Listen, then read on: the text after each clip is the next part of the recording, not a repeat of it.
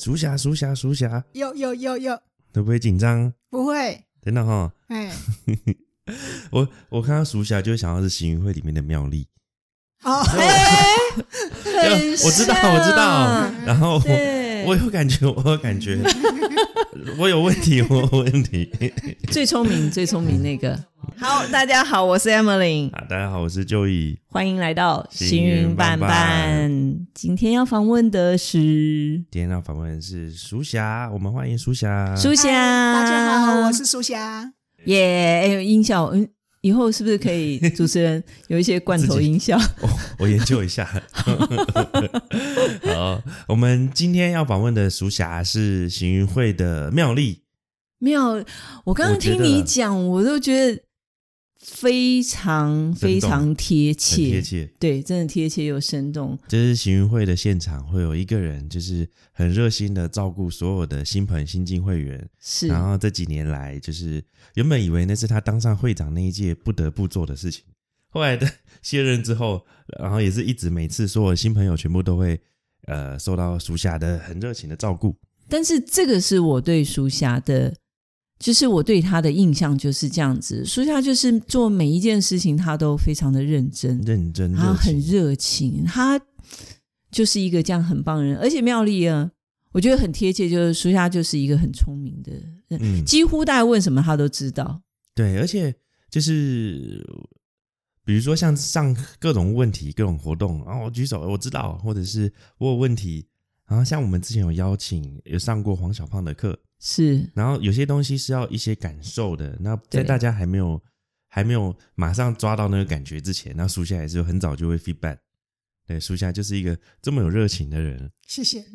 我很喜欢你们把我比喻成妙丽，我还没有想过我我可以担任妙丽，我还蛮喜欢妙丽这个角色的。真的假的？就是哎很早就把你联想成妙丽了。哦，谢谢。哎、其实头发也蛮像头，苏夏有自然卷，对不对？对，对，那我想我一直 埋在心里面很久的问题，苏霞从我认识她到现在，她都是一头长发，而且她的头发非常长，啊，扎一个长马尾，长辫子，对，很很漂亮。她有辫子以外的造型过吗？没有没有？一直都是辫子没有嘛，对不对？哎对，对而，且我记得有一阵苏霞的辫子会缠那个缠不同的哦，那个很漂那亮，好漂亮。对，对，对如果那个行云会很久没来，或者是还没有来过的人，你又来到行云会的现场，你看到一个呃一个大姐，然后穿着那个大姐，哎没礼，貌，长发美女，女长发姐姐，好吗？然后有那个及腰的那个长辫子，，是，然后很热情的招呼你，那这个一定就是鼠侠。苏霞，那苏霞为什么想要这样子保留你的长发这么久？嗯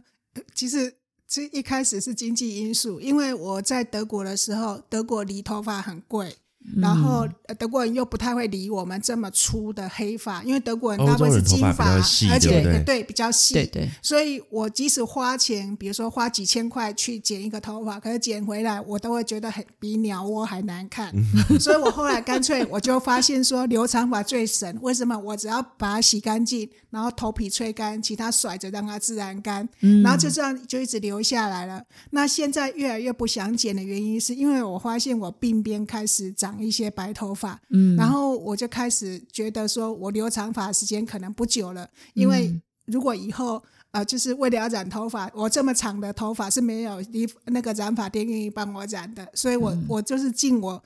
最后人生可能还可以留长发的时间，我想尽量保留它。我有一阵子考虑要把我头发剪下来，呃，就是说去送给那些对对去捐助那一些，就是因为呃，就是做化疗光头的人，是。可是有人跟我说，我我有稍微就鬓边有染过，他染过的头发不能够捐啊，所以我觉得蛮对对对。遗憾的。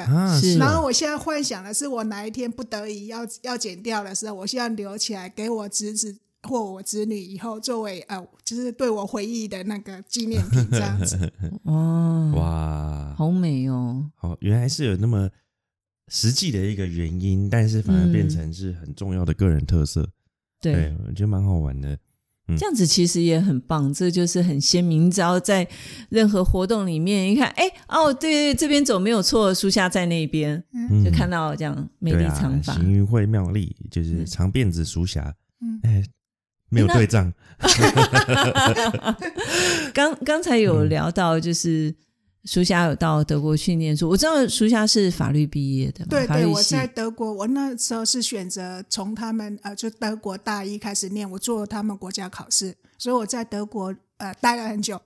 我就是做国家考试加上研究所，待了十三年。哎，所以你是在哎，台湾完成大学才出去，还是？呃，这故事有点复杂，因为我小时候的时候，我爸爸妈妈曾经因为买卖，然后因为不懂法律，吃了很大的亏，嗯然后所以我是念台台中女中的时候，那时候才想到要念法律系。嗯，然后我呃，可是我高中身体很不好，那我没有顺利考上我要的呃台大法律系，嗯所以我那时候是先进台大中文啊，之后、呃转到台大社会工作系去，嗯然后我那在那时候跨修法律。然后之后我到德国，那因为我想要好好了解法律体系，所以我等于从头念。那嗯。我觉得当初觉得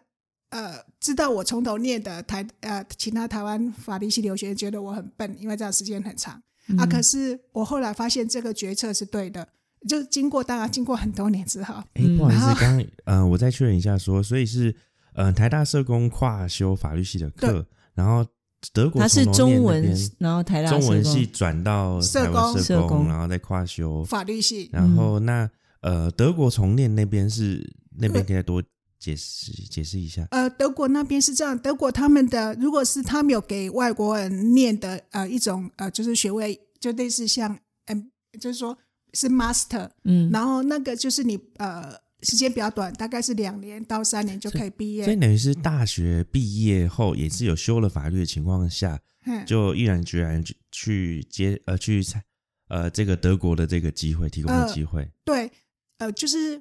是就是，如果说我现在先讲一般，如果是台湾呃法律系毕业学生，嗯一般会怎么做？如果是他在台湾法律系毕业，然后他到德国，他可能就念专门给呃外国人念的法律系，就是 master degree 的。嗯然后他那个大概是两到三年，可是你拿到那个学位，你就不能够呃在德国工作。你因为你拿到是专门给外国人，他就设定你拿到学位，你就必须要立刻离开德国那种。啊，然后或者说你在台湾已经呃拿到法学硕士，你去德国你就直接攻呃攻读 PhD 的。然后我的体系比较不一样，是因为我等于呃跟德国人一样，我就是从呃他们的大一开始念起，可是我们的毕业考试就是国家考试了。嗯那国家考试，你通过第一次国家考试，你就是可以呃有机会到政府机关、到法院或到律师事务所，你去工作。然后工作一阵子之后，你再进第二次国家考试，然后你去正式取得法官或者是检察官或者是律师资格，然后或者你要进入公务体系也可以。嗯那我是在呃第一次国家考试的时候，因为我的成绩已经可以直攻博士班，所以我那时候就呃就是没有选择做第二次，我就直接呃进呃那个研究所，就就是直攻博士班。我的体系比较不一样，那我觉得以我这样的体系是比较辛苦，可是好处就是说我真的有学到德国的法律的精髓，而且我觉得最宝贵是我是真的跟德都一群德国人一起上课。那在德国，他会呃就是念法律系，也像台湾一样，一般就是成绩要比较好的，高中、呃就是那个测试成绩要比较好，所以我等于是跟一批德国的精英在一起念书。嗯然后的会有好的经验，也有坏的经验。可是我很珍惜，是我在那边有交到几个好的朋友，那我们一直友谊有维持到现在。虽然我已经离开德国，呃，就是快十六年了，我我们一直都有维持很好的联系。那那是一个很宝贵的经验，就是你怎么样跟一群你就是对你自己文化都不了解的，你怎样让他理解你，然后让他接受你。然后我自己也从他们身上学到很多，看到他们很多的优点。那我很珍惜，真的这一段很美好的经验、啊。那过程当然很辛苦，嘿，不过都过去了。我 苏珊，你所以你这样子在德国总共待了几年？我总共待了十三年，从头从一开始，呃，就是我有去学歌德语言学院学了德文，啊、我学了两个多月，通过他们的那个德文考试之后，我就哎，进入所以你大学等于是两个多语言学院嘿前，你有德国经验吗？德国的德语经验吗？有，我那时候在台大的时候，我就在学哦德文。可是我必须说，在台大学的德文，到德国连去超市买菜可能都会买错，比如说德国，他们有一种苹果酒，上面也是打的苹果，然后那个呃，它上面写呃 F 呃啊 A P F E L，、嗯然后我就没有注意到它有苹果酒跟苹果呃汁，所以我常常就是我第一次就把我本来买苹果汁买成苹果酒，嘿，就是觉得很不够，所以我觉得苹果酒不够，不是，我是说，觉得在你在非在自己的祖国学外文真的不够，所以我我一般都会鼓励我认识的朋友，如果你真想要把一国一个外语学好，你要到他母国去生活一阵子，你要去实际去那当地生活，去超市买东西，去跟当地人交流，看他们的电视新闻，你才能真正把那个语言学好。要不然你隔靴搔痒，然后也许觉得自己好像在本国就学的很好了，可是事实上到那边都不够。我我以前刚到德国，最常感觉就是我在台湾可能是一条龙，可是我出到出国出到德国变一条虫，因为发现说连基本语言怎么样表达自己意见都用德语都讲得很不好，然后就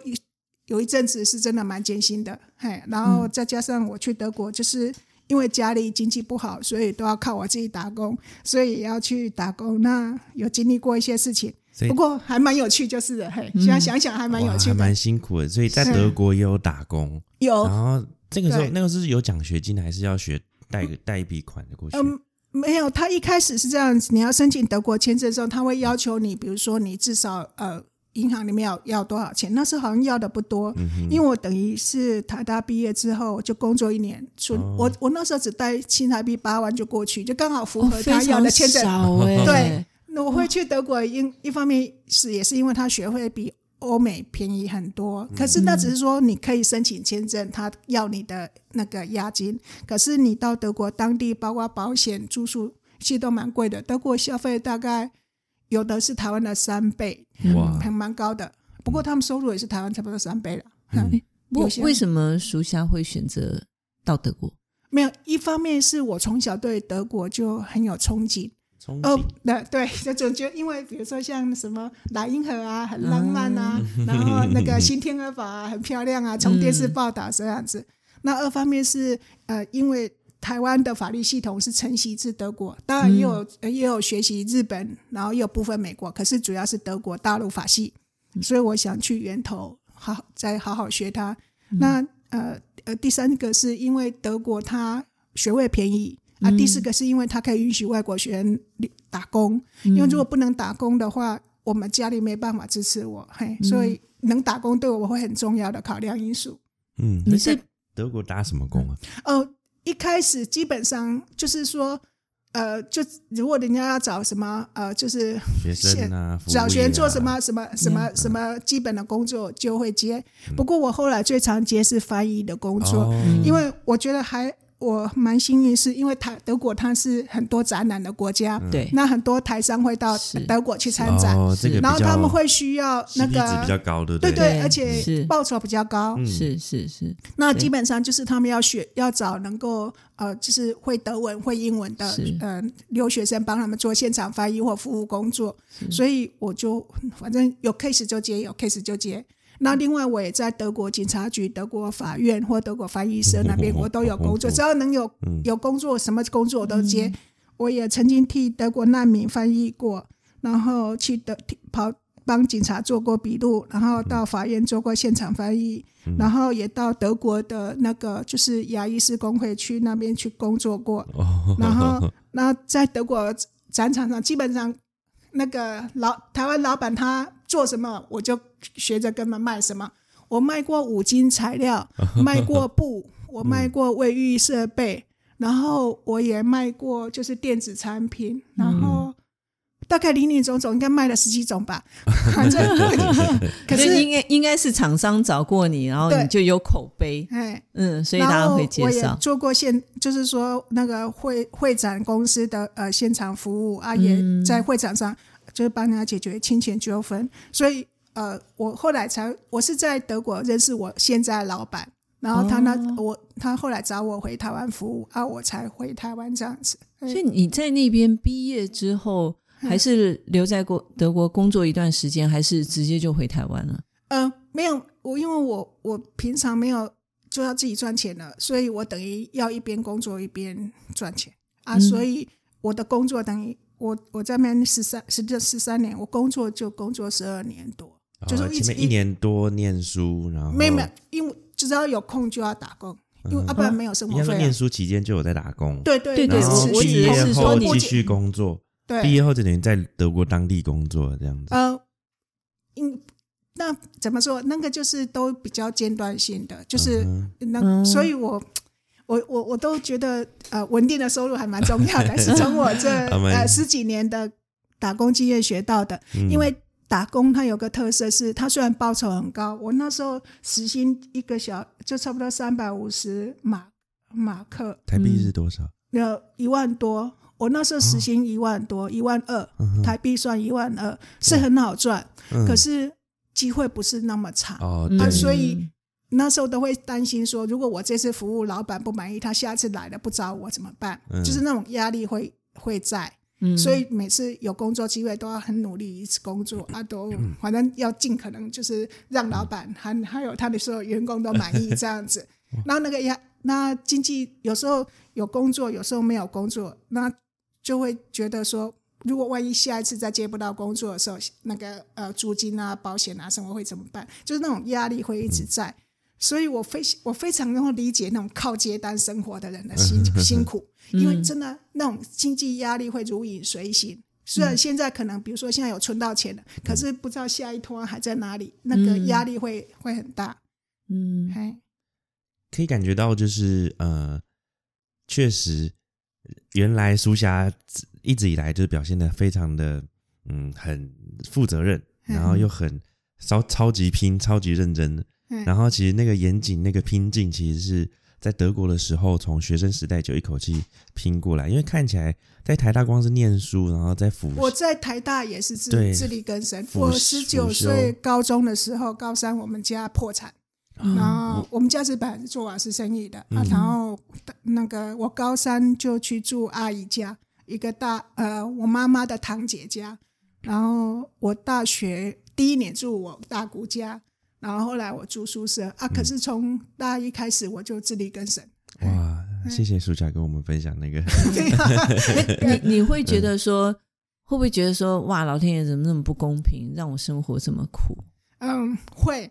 其实我有时候会看到很多酸民，或者是看到一些在网络上就是老是讲话、批评都很难听的人。嗯，其实我我知道，我理解他们，因为他们过得很不愉快。嗯就是呃，哦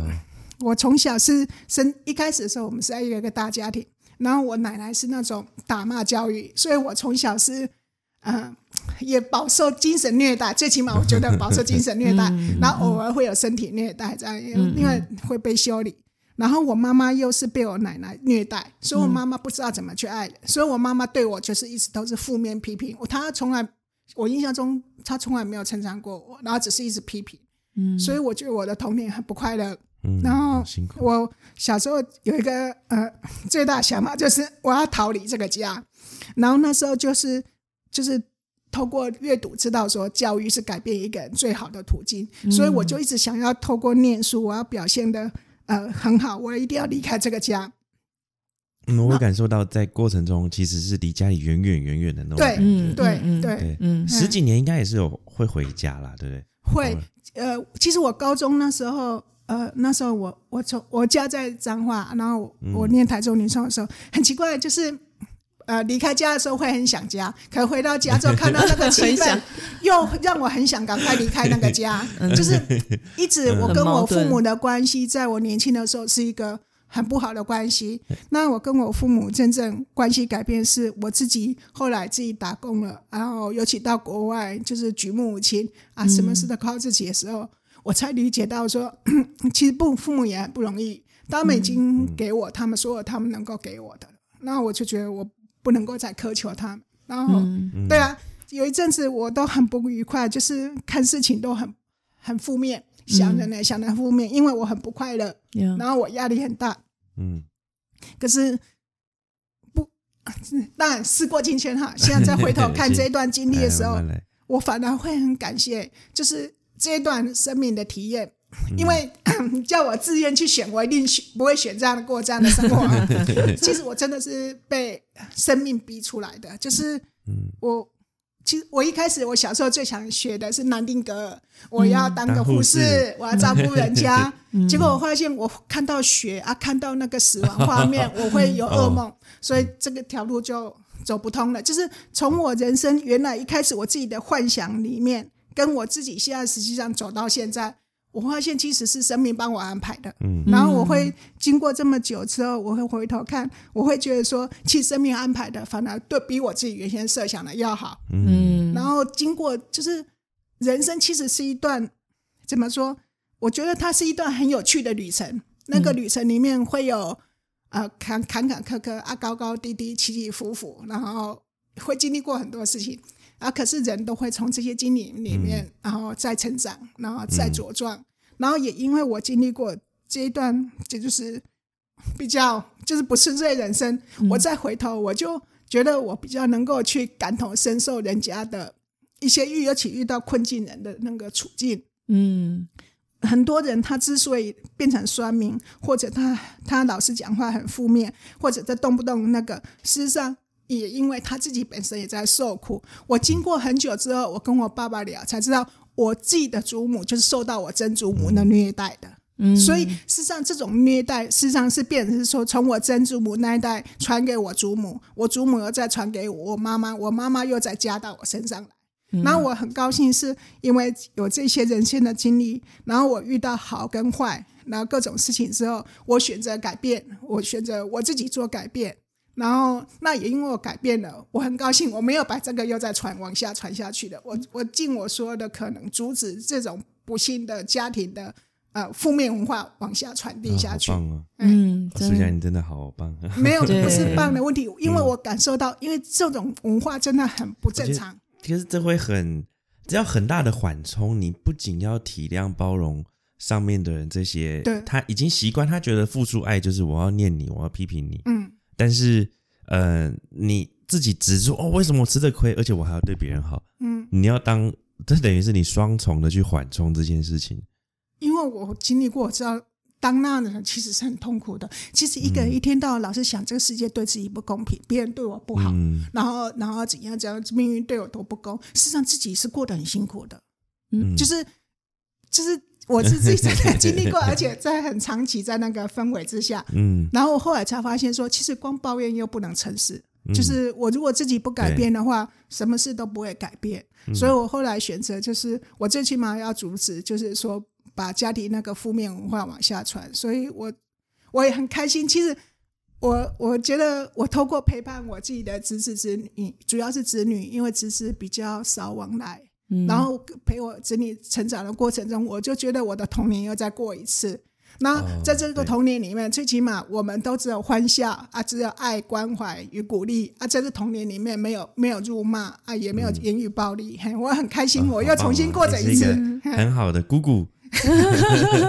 哎，让我想到一个点，就是呃，所以其实听起来，你现在就以身作则，要做一个很比较正能量，然后对。呃，比较温和，做一个家庭的缓冲。对。那在你开始有这个认知后，你们家的气氛有什么不一样的变化吗？呃，我觉得，呃，从我在德国开始，就是说主动会关心我爸爸妈妈开始，我觉得我们父母关系就在，呃，父母子女关系就在改变了。嗯。然后，可是。最大最大有帮助，应该是我回，因为我在德国赚的钱，事实上只够我自己生活，能够回家孝敬父母真的不多，只是寄个买个礼物寄回来。嗯，那是后来因为我回台湾工作，啊，每个月有了固定收入，那我大概每年三分之二的薪水都要贡献给家里，因为不是家里人花那么多钱，而是因为他们还债。嗯。那我很开心，经过十五年之后，我们家的栽终于在去年清掉了。很棒 天哪，十五年！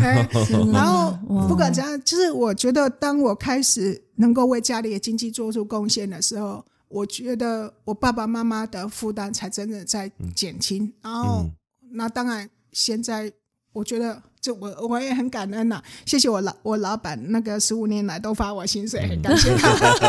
我觉得你老板很幸运，请到你，这几乎是全才耶。嗯，还好。可是我会呃知道这么多，因为我在德国十三年，我就在接不同的工作啊，反正有有什么工作接得到就接的。那我是这样磨练出来的，所以有些朋友他认为说三十岁之前要多历练，这个我很支持，因为我自己也历练了很久。哎，我我觉得年轻有一个最大的好处就是时间站在你那边啊，即使犯错了，其实我自己在这个整个过程。我也犯了非常多的错啊！我也曾经当试着当人生的逃兵，嗯不过是因为命运告诉我，你当人生逃兵，最后的还打击回击会更痛。然后我，所以我也因为自己曾经做过逃兵，然后结果我反我受到生命的回击很沉痛之后，我发现我不能再当逃兵，然后我学着开始当一个战士，就是遇到问题就是。就是迎面而上，直接接。哎、我发现直接接这还蛮不错的，因为我直接接的过程中，我发现我会遇，我反而会觉得我的路比较宽。那我会看到，就说，哎，还还，其实还只要不放弃，都会有转机的。然后我会在路，呃，在整个呃迎战的路上，我会找到真正的伙伴。然后我会从这个迎战过程中，我学到很多新的东西。所以我现在都鼓励人家要迎迎接人生的挑战，要迎面直上，不要不要当逃兵，因为当逃兵的代价，反而最后会比当直接迎面而战而战的代价来得高。嗯，这个很难形容，可是真的，我在我亲身的体验里面，就是我当过几次人生的逃兵，然后让我自己生命走得更艰辛。然后我选择迎面而战的时候，我反而我的生命变得比较轻松。逃兵哎、是愿意方便分分享逃兵的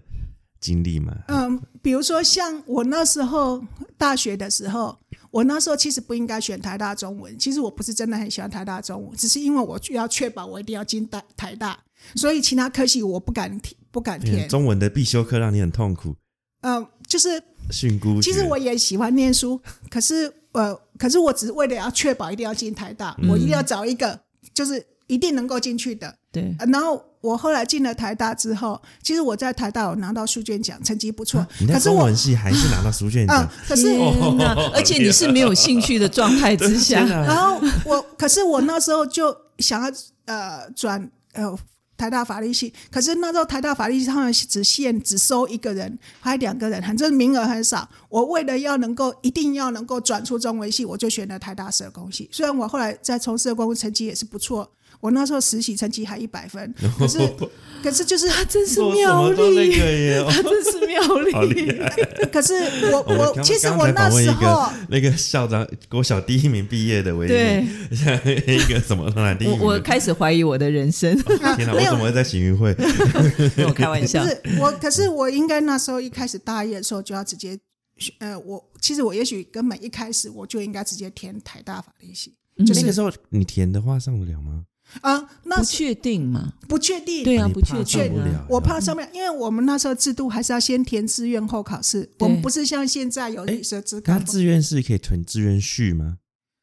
对，他是呃，他是有填志愿序，没错。可是反正我那时候就是觉得我的分数，呃，就是感觉上就自己觉得好像会考不上。先填，所以还没考就要先填。对，对，还没考啊那时候自己那个年代你不懂啦，我我了解。我那个年代代是考完了还可以露脸分析的。对，没有，我们那个时候是要先填志愿啊。那时候透过模拟考，就觉得好像台大法律会上不了，因为那时候台大法律系分数非常非常高。嗯，事后觉得其实上得了是吗？事后的分数其实可能也会差一点，哦，嗯对。可是我只是说，我很多时候我都就是我举这个例子，就是我我都觉得先自我怀疑一半，因为那时候也不是很有信心。那如果那个时候去迎战台大法律，可能台大法律会落榜，那他会落到你其他志愿序吗？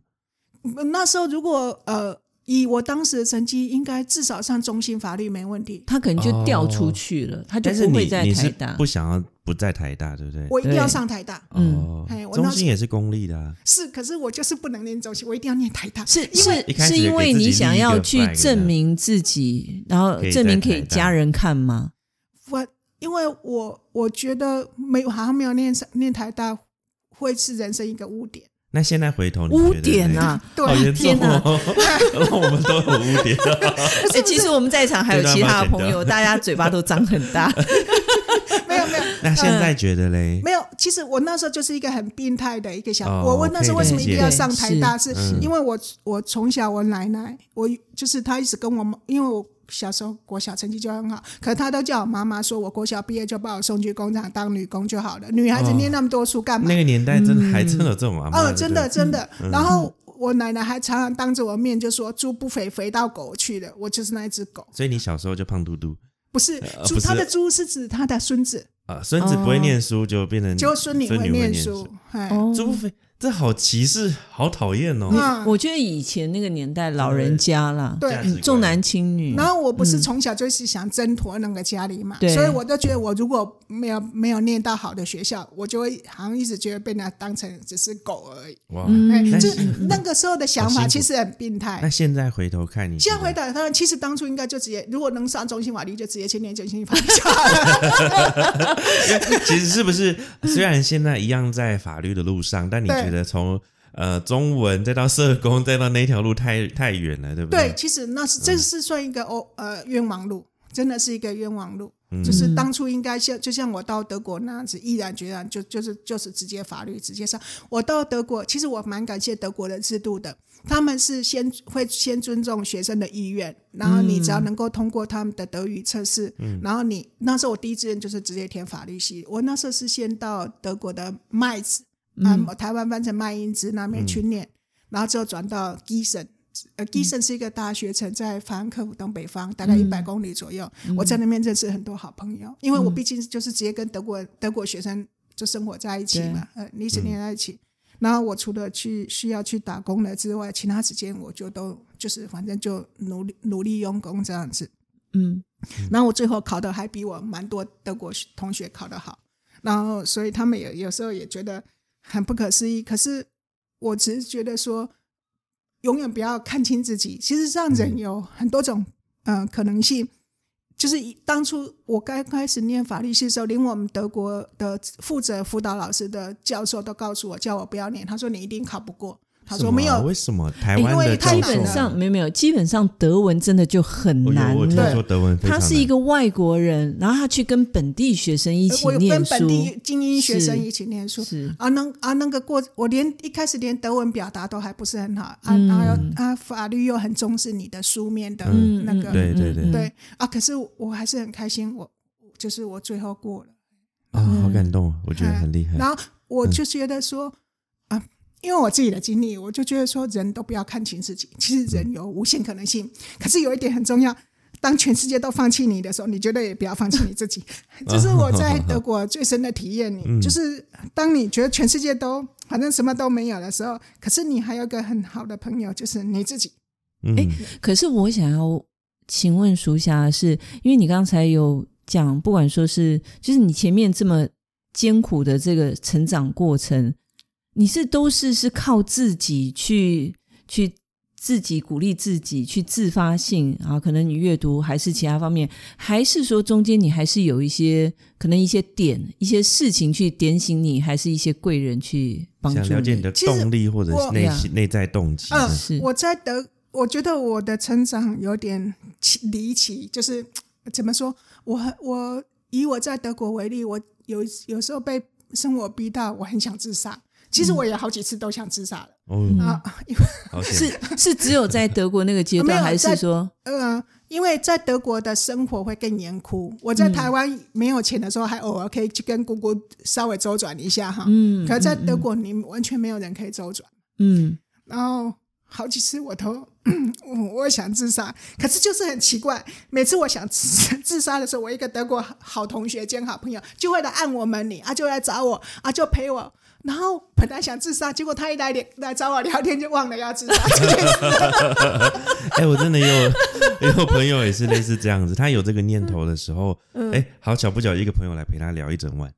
嗯，就没事了。哎、所以我们真的要平常多关心对朋友。对，就是、嗯其实你问我这个朋友为什么会来，他可能自己也不知道。嗯然后他就德国人，又是虔诚基督徒，可是他就觉得应该要来看看我。然后他都来了，我总要想办法跟他聊聊天啊，泡个茶什么啊，就一聊就忘记了，就好几次，每次想自杀的时候就很生气。我我我无法解释为什么，我只能说可能冥冥之中就是有神在保佑我这样子。嗯好棒好棒。嗯对，还有任务还没达成，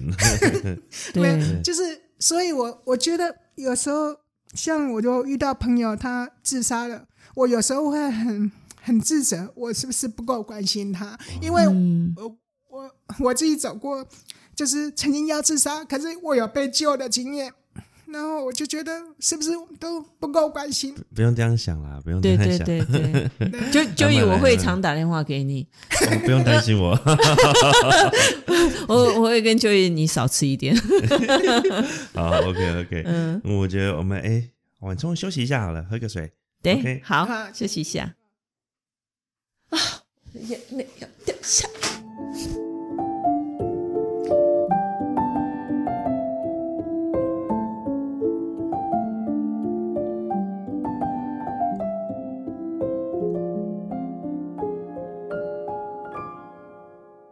树下超热心的嘛？就是我之前有一次有一阵子肾结石，然后那个时候还去做那个，反正就是很严重了，不就是痛到一个不行。然后那只因为我刚好那一阵子我讲的书叫做《极度疼痛》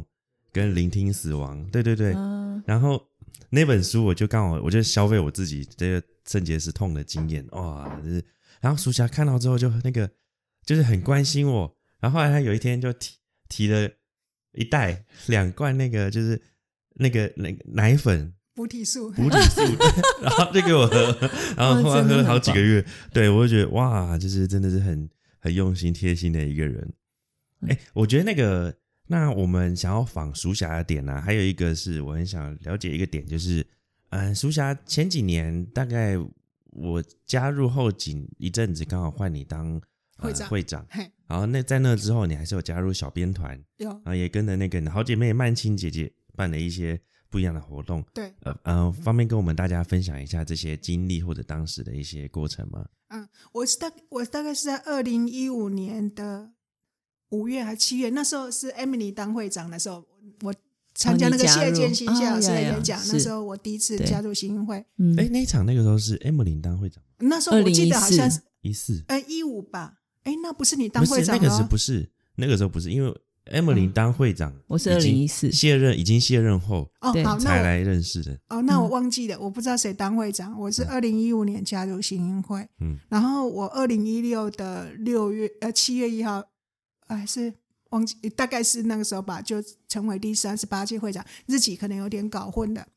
然后说实在的，那时候有点被赶鸭子上架，因为因为嗯。我二二零一五呃到二零一六大概有长达快半年是神隐状态，嗯，因为我我新会谁都不认识，除了一个那个俊男之外，嗯。啊、因为俊男是我跟他一起上课认识的。我那时候会进行会是透过裴友恒老师，他啊呃，讲对对策略网，他在个 Richard 自测会开了一个商业模式，上他的课才知道，对、哦，商业模式，他是是两天的课密集。嗯然后他有提到他担任过行营会会长，我就行运这两个字真好听。然后我下课就去问他行营会是什么，然后他就开行营会的网站给我看。后来呃我就看他行营会有演讲活动，我就自己主动去报名了。之后嗯就开始，可是上完课就觉得好像就是跟对这个社团不太有有熟悉，而且就觉得不是很那个。而且我那时候在外面上了很多课，嗯然后所以我就行因会声音了。后来是有一个行营会的那个会员打电话。一直关心我为什么都不来参加活动，然后我就觉得很不好意思，他打那么多次电话给我，我我都没有回应。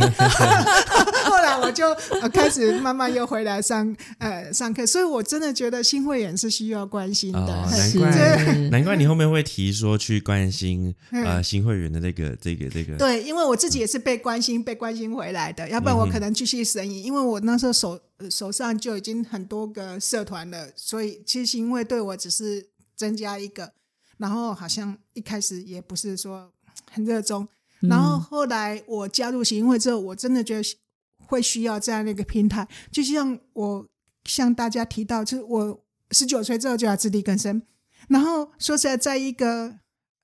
不但没有富爸爸、嗯富妈妈，而且还负债很很多很多很多的家家庭的孩子而言，嗯，真的只剩下教育跟学习。然后嗯，我说在，我长得也不漂亮哈，然后要哎卖、卖美卖美貌也也没有。我我说我那时候的想法，嗯因为觉得要美卖卖卖卖美貌好像也没美貌可以卖啊，卖身材也没什么身材可以卖。嗯然后唯一能卖的大概就是我的能力，然后跟我愿意很努力。嗯，然后我甚至愿意比别人更努力，然后那我会愿意比别人更努力，总要有一个机会让我学习吧，要不然我怎么不可能自己凭空创造？那我我接触行云会之后，就是我被关心回来之后，我就觉得说，对，就是要有这样的一个组织，然后要让那些呃，他可能手上没什么外力资源，可是他愿意学习，他愿意透过呃，就是教育或学习来改变命运，需要有这样子。所以我那时候开始肯定行运会的那个社会价值，那我就积极投入，因为我其参加其他的社团，是那个费上课费用都很高。有我曾经上过一个就是课程，他呃上八天七夜，也我那时候付的新台币四十二万，然后然后然后在外面上的某一堂课这样。对，嗯然后我也曾经上过三天呃两夜的课程，那时候他就跟我收了三万七千五，那已经很久很久很早以前的价格，现在应该可以收到六六七万了吧？就是我我去上过那种很贵的课，那当然贵有它的价值，可是我必须凭良心说。也不是，我那时候上四十二万的课是我是跟银行分期贷款，因为那时候钱还大多数要要贡献回家嘛，所以我是分期贷款去付那个钱。那我必须诚实说，不是每个人都有能力付十二万、四十二万的课，即使要分期贷款，也会很吃力。那我之所以能够这么一级的去做，主要是因为我只要养爸爸妈妈就好了。然后我不像人家还要往下养小孩，我我然后甚至有的要养老公，我没有，我就是只要养爸爸妈妈就好了。那所以我，我觉得我我我我可以这样子投资我自己，可是我知道这不是长久之计，我必须想到就是说，尤其我我我曾经有一段时间啊、穷到每一分钱都要做做两两两两次以上的考虑才花出去的时候，我理解到对于一个家庭，他上有老下有小，他每一分钱是都很重要的。是所以行云会这种就是用很低的价格，每个人就可以来学习新的知识，而且更多人愿意就是说去贡献，他真的有它存在的必要。嗯，那只是很可惜，就是行云会它可能收的钱太少，还怎么样，它行销一直没有做得很好。就是就总觉得说，好像参与的人其实应该要更多，可是没想到就是好像有点，尤其我自己当会长之后，所以我在想说，我已经那么努力了，为什么来参加的人数老是都上不去，都都只有三十几、四十几？我本来期待是两百、三百、四百，甚至一千人的那种，可是我必须接受一个事实，就是只就是这样子。然后我只能说，在试图在每一次的活动让他办的，让大家。以后回想起来会很有多很多回忆、啊！那时候我接接会长，其实有点赶鸭子上架啊。那时候也有很多人一开始都表示说愿意支持我，我也很开心哦。然后做了很宏大的规划。我、那时候我刚干干部就二十几个，我就觉得很 happy，好棒哦，真好棒。可是后来我发现到一个。就是很多人，他虽然承诺帮忙，可是事实上他是后来他会后继无力，他没有办法帮忙。最后最忠实存在的就是呃叶曼青老师，然后我也很高兴，就是说我在我的团队里面拥有他，我我到现在跟他还是维持非常好的朋友关系。嗯，那从他身上我学到很多。那曼青老师他因为他就是退休在家，他对时间比我多，所以有很多活动我都拜托他。就是说去筹办啊，我予以支持。嗯，那我们办了那么多活动，结果大家到现在好像最怀念反而是他的 cook，就是他的 养生膳食。他那个是什么 cook for？对，那 cook for fun。那说实在的，其实菜单都是呃曼青老师开的，啊，我的工作就是去超市把它买回来，然后把它准备好，然后曼青老师发挥他的营养学教授，让煮出又营养又好吃的东西给大家吃。嗯然后那时候就是基本上，我就是我对于社团的那个活动，就是我觉得事实上，如果现在让我再重新当一次会长，我大概会会会办得更好。那只是说那时候也是从做中学一直摸索啊，反正大概哪个方式可能会有效，就就就去尝试，也是也是做了很多呃 try and error，反正就是从尝尝尝试中学习。那很高兴，就是说最后呃，那一届还是平安度过了，然后还有余款可以交给下一届，谢天谢地，就是觉得没有至少没有让行会那个就是赔钱。那我那一次我觉得很开心，就是说我们也办了一次到那个花莲的花莲台东去旅游，那次大家也都玩的很很很开心，包括就是我们刚刚谈到的，嗯我们那个前前前理事长那个他也在那时候，我永远印象记得他。那时候我们大家们吃合菜啊，那时候呃就是都怕大家吃不饱。定下很多，然后剩下很多的时候怎么办？我就开始分配，强制分配，谁谁谁要多吃一点，因为呃，就是我常常告诉他们说，非洲都还有难民吃不饱，绝对不能空下，所以每个人强制开始分配。可是分配到最后怎么剩下的时候，我就全部把它堆到就是那个我们的前前理事前前前理事长呃面前说。拜托你吃完它，他说好，没问题。我就常常看到他，就是永远我对他印象最深的就是他的那个最后都是他一个人在那个最后说要做收尾，而且他真的都把它收尾收光，虽然看起来瘦瘦的，可是没想到还真的很能吃，容量就是很大。对，就是就是说，如果想到什么对他印象，就是还觉得很有趣，就是那一幕是真的超级有趣哈。你想一想，每一餐都是他在做做最后的收尾这样子，嗯然后也蛮开开心，最起码大家曾经留下共同美好的回忆，那是真的很美好的回忆。嗯嗯那担任会长，当然也让我自己看到我自己的不足。我觉得我真的办活动能力还有待提前提升，然后可是也让我看到，就说一个社社团要存续下去，需要有人愿意去付出。嗯，那我也就是说，我觉得就是人对自己的承诺要负起责任这件事情，我会觉得很重要。就是如果承诺，如果知道自己会做不到，就诚实说做不到；啊，如果说承诺了，然后中途真的做不到，那也好好想办法，好好找个接替人选或者怎么样。比较忌讳是说承诺了一大堆之后人就跑了，然后也再也联系不上了。我觉得这样有点对一个社团是属于比较不负责任的。所以我觉得负责任真的很重要。嗯那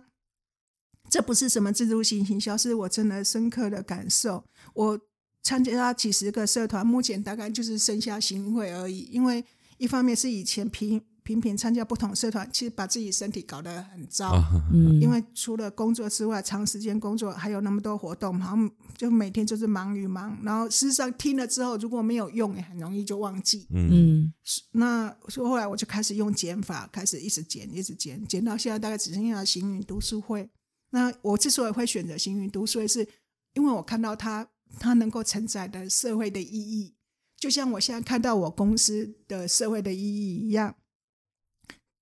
呃，就是我一开始努力工作，是因为我感谢我老板付我薪水，然后这份薪水让我可以呃生活之外，还可以养爸爸妈妈，还可以顺便帮家里还债，我就觉得嗯嗯真的很感谢老板。可是慢慢随着，因为曾经工也曾经经过几次那个社呃变动，那曾就是说，像在呃二零零八年的时候金融海啸，然后有时候我们我走在那个五股工业区，很多公司就关了，可是我们公司还铿铿锵锵、铿铿锵锵，生意非常好。那时候就觉得哦，感谢感谢老板，我们公司居然都不受什么金融海啸影响。嗯然后在这一次疫情，因为我们公司主要做欧美生意，事实上我们真的受到影响了。嗯那我们大陆厂也关了。那大陆厂关，其实大陆政府要负很大责任，因为他们要求我们呃企业要做到这个这个那个呃，然后什么员工一个人要呃两个两个一天一定要给两个口罩，要叮叮咚咚，又是这个。然后实在不胜其烦，后来我们干脆就直接把它结束。那现在就是回到台湾来，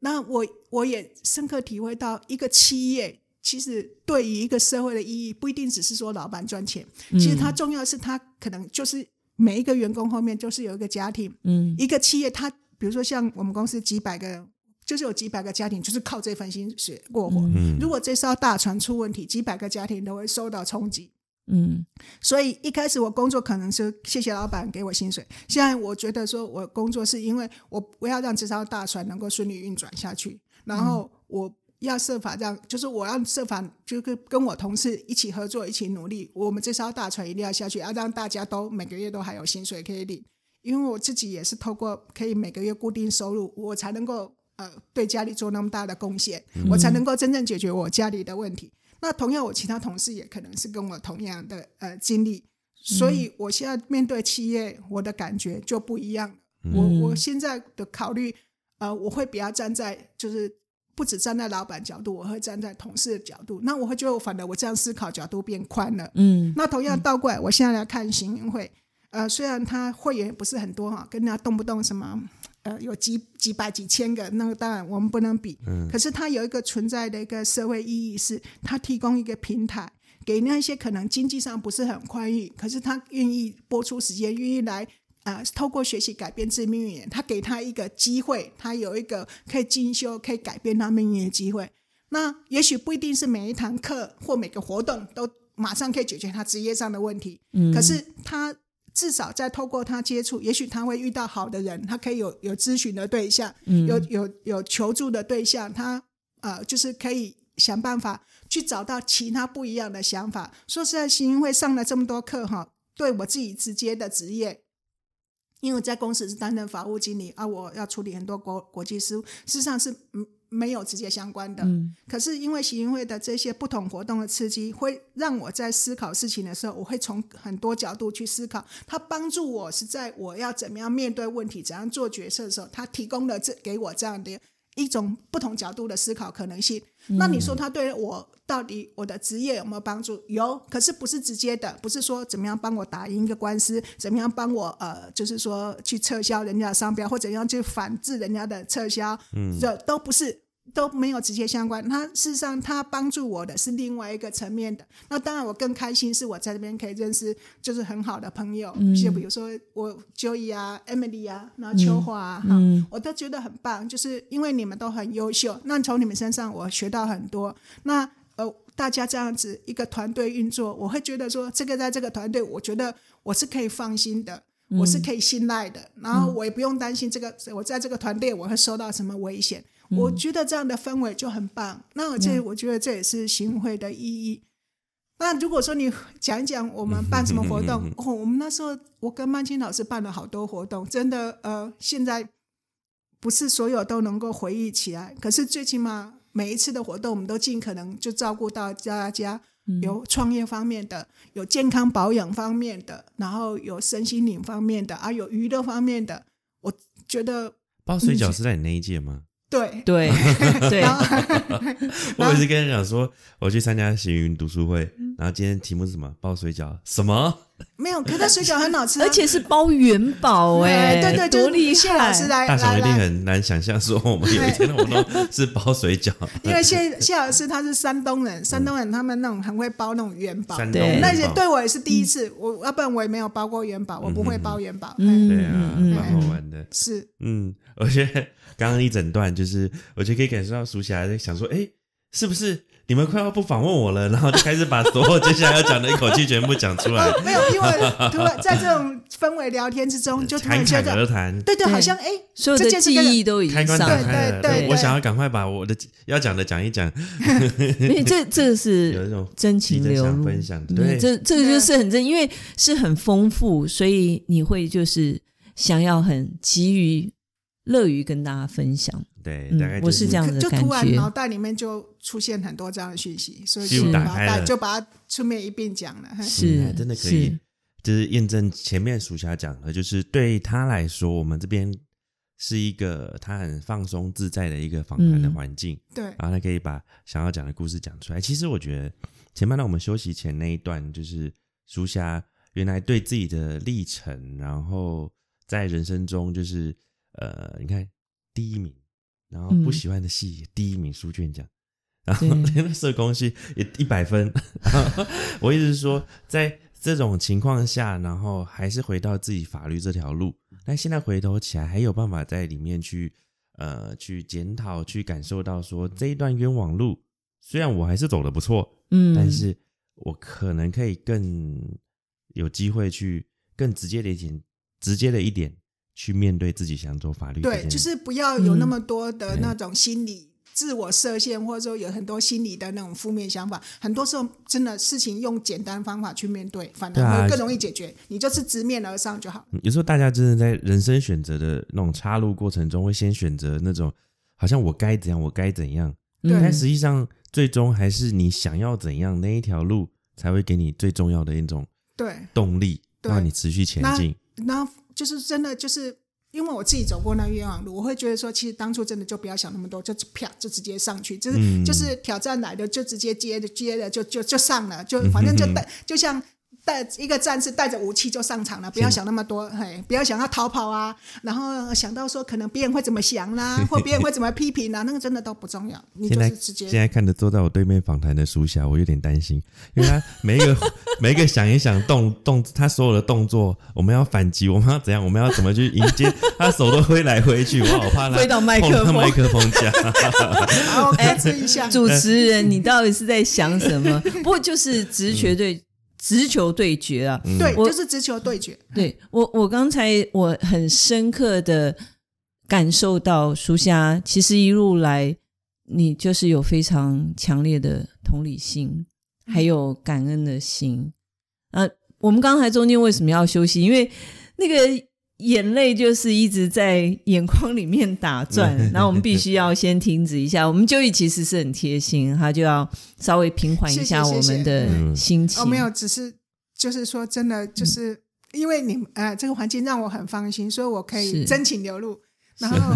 我觉我觉得就是，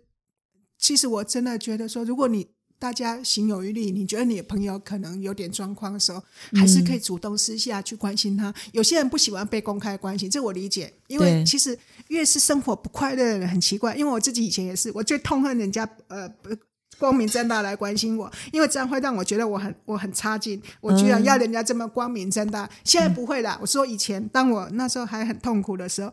可是我很感谢我那个德国同学，就是我每次自杀都很莫名其妙来拜访那一位，就是他都采取是默默陪伴。其实他来也没有，我们就已经那么熟了，每天上课在一起了，还能干嘛呢？可是他就是默默陪伴，也没干嘛，就是可能两个就默默，我看着他，他看着我，就喝个茶啊，偶尔闲聊几句，然后他就是陪伴我而已。我觉得陪伴真的很重要。嗯，真的，嗯哎，也不需要什么什么伟大喧哗或者什么什么什么华丽辞藻，什么都不需要，就是单纯的陪伴，也许就可以帮助一个人很大。嗯哎，那尤其在那种对那些可能他已经觉得把自己逼到一个生活的一个呃生命的一个角落的人，陪伴可能会是对他最好的那个呃解救药方。这是我自己的实际经验。但也、其实你说我很有同理心，我觉得可能是因为我自己也做过很多错事吧，我犯了很多错，嗯。然后呃有些错可以弥补，有些错没有办法弥补。那也因为我自己不完美，所以我了解不完美的人，然后也甚至了解他们心理因素。嗯。然后我会觉得说，经过这么多事情，最大的好处就是，我觉得我学会了呃原谅，然后我学了宽恕，然后我学会了试着站在对方的角度。可是不表示我真的赞同那些酸民的态度，嗯因为我觉得一直去抱怨，一直去批评，其实嗯对解决事情真的都没有帮助。这是我自己的亲身经验，真的人只有在一个可能性之下，才能够真的对自己生命有注意，就是愿意改变。嗯你愿意让你的生命去做出改变，你才能够真的呃，就是说去对你生命造成有意义。然后我不我不赞同酸敏的态度，我也不赞同那些一天到晚只是抱怨跟批评的态度。嗯可是我理解他们为什么会这样，因为他们自己也不快乐。我觉得这真的是苏霞一个很特别的一个观点，我听到时觉得就是很很惊艳，嗯因为我第一次听到有人在同理酸敏这件事情。嗯，但是其实同理的角度又是很很很有，其实是你把酸敏的形象听起来像是会让你联想到，因为你家人长辈是这样子的态度去呃攻击自己的家人，但问题是他们的攻击有可能只是他们自己过得不顺，然后你联想到那一些，于是你从某个角度去懂得同理酸民，我觉得真的是。因为我自己也曾经当过酸民，真的吗？哪里要听什么什么？我自己也曾经当过酸民怎，么当一定非常酸，因为对对，非常一定很酸，非常酸。对，嘿但是还好已经走过这一些。是是，我觉现在属下就是一个充满热情、正能量的一个行云会妙丽，嗯也是一个呃，哎，刚刚第二个称号是什么？我竟然忘记了。行云会妙丽跟呃长辫子，啊，对啊，长辫子属侠。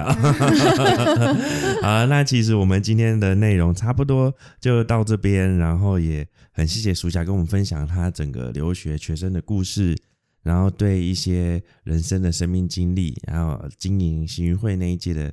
的的的过程。我想补充一下，暑霞那一届也是蛮有趣的一届，就是那一阵子也是刚好经历了前后可能都是男生的行运会会长，然后轮到暑霞的时候，就是呃，曾有个姐妹淘，刚刚提到曼青，嗯，然后曼青姐是一个营养学博士，对，嗯，原本还是个声乐专家，对，她是音乐系的，对音乐系，然后后来变营养学博士，所以他们那一届有很多很特别的活动，然后包含因为曼青也是营养学，所以变成她很强调说，呃，多有呃什么健康的那种嗯料理的方式。是是，所以那一阵子，我们巡会的会所，我们在一边在听那个乐会讲座的时候，后面在煮，后面在煮菜，动或者或者菜味飘出来让大家分析。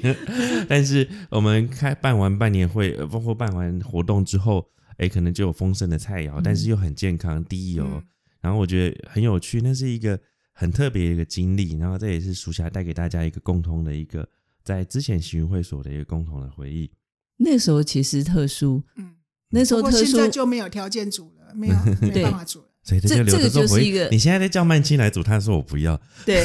可我觉得那个时候带给大家是一个家的感觉，对觉得啊你那其实其实那个时候我还蛮踊跃，因为我都在顾那些菜，我都在尝一下说，哎，这个咸或淡，但是都非常好吃。还不错。好啊，那我们就在这个美味的回忆下，我们就结束今天这一集。那我们谢谢苏霞给我们访问，谢谢谢谢。苏霞，你真的让我非常感动，嗯我今天有被激励到。好，嗯谢谢谢谢谢谢。很多收获。好，谢谢，好谢谢谢谢，谢谢，拜拜